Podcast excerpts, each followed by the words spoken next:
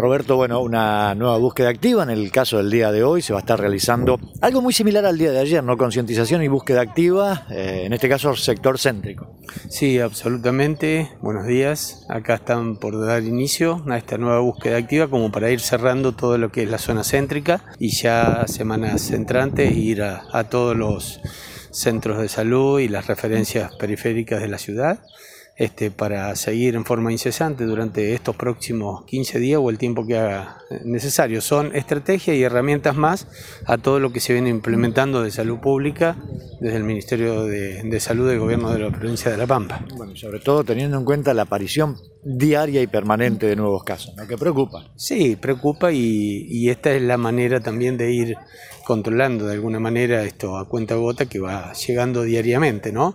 Este, que así aparezca un solo caso para nosotros también es preocupante y en eso vamos a estar trabajando. Salud pública no se queda solamente esperando en los hospitales que esto llegue, al contrario, creo que el trabajo fundamental está puesto en la calle y está en estos retenes que, estamos realizando para que eh, la cuestión no llegue, ¿no? Eh, así que para nosotros tenemos claro que la atención primaria de la salud en este tipo de pandemia, como en cualquier otra, siempre son los resultados que uno espera. ¿no?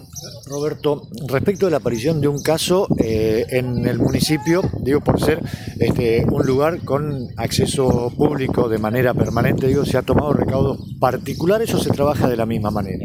Se trabaja de la misma manera porque esto, así como es el municipio, nosotros mismos, en nuestra institución propia, digamos, y, y no por eso se cierra un hospital, digamos, porque en un sector o en un determinado turno, se hace lo que corresponde hacer, que tiene que ver con el tema del el aislamiento preventivo de los contactos y contactos, eh, en ese caso de la persona, y después, bueno, se sigue trabajando normalmente porque son servicios esenciales donde uno tiene que seguir funcionando.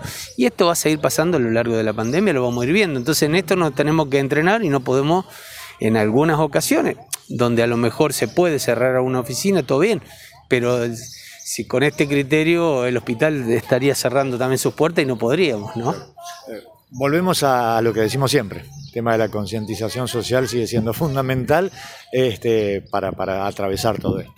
Y es fundamental, yo creo que esas son las herramientas. Esa es la vacuna de hoy, la que se viene hablando del inicio de la pandemia y hasta tanto aparezca la cura de esto, creo que son las herramientas. El doctor Vianello lo ha dicho en reiteradas oportunidades y uno lo va a seguir este, diciendo. Así que eh, la vacuna, la responsabilidad social, el distanciamiento físico es fundamental. Y acá creo que la solución la tenemos entre todos. No tenemos que ser de salud eh, para, para tener este, la respuesta a este, a este virus, ¿no? que la verdad que nos tiene a todos preocupados.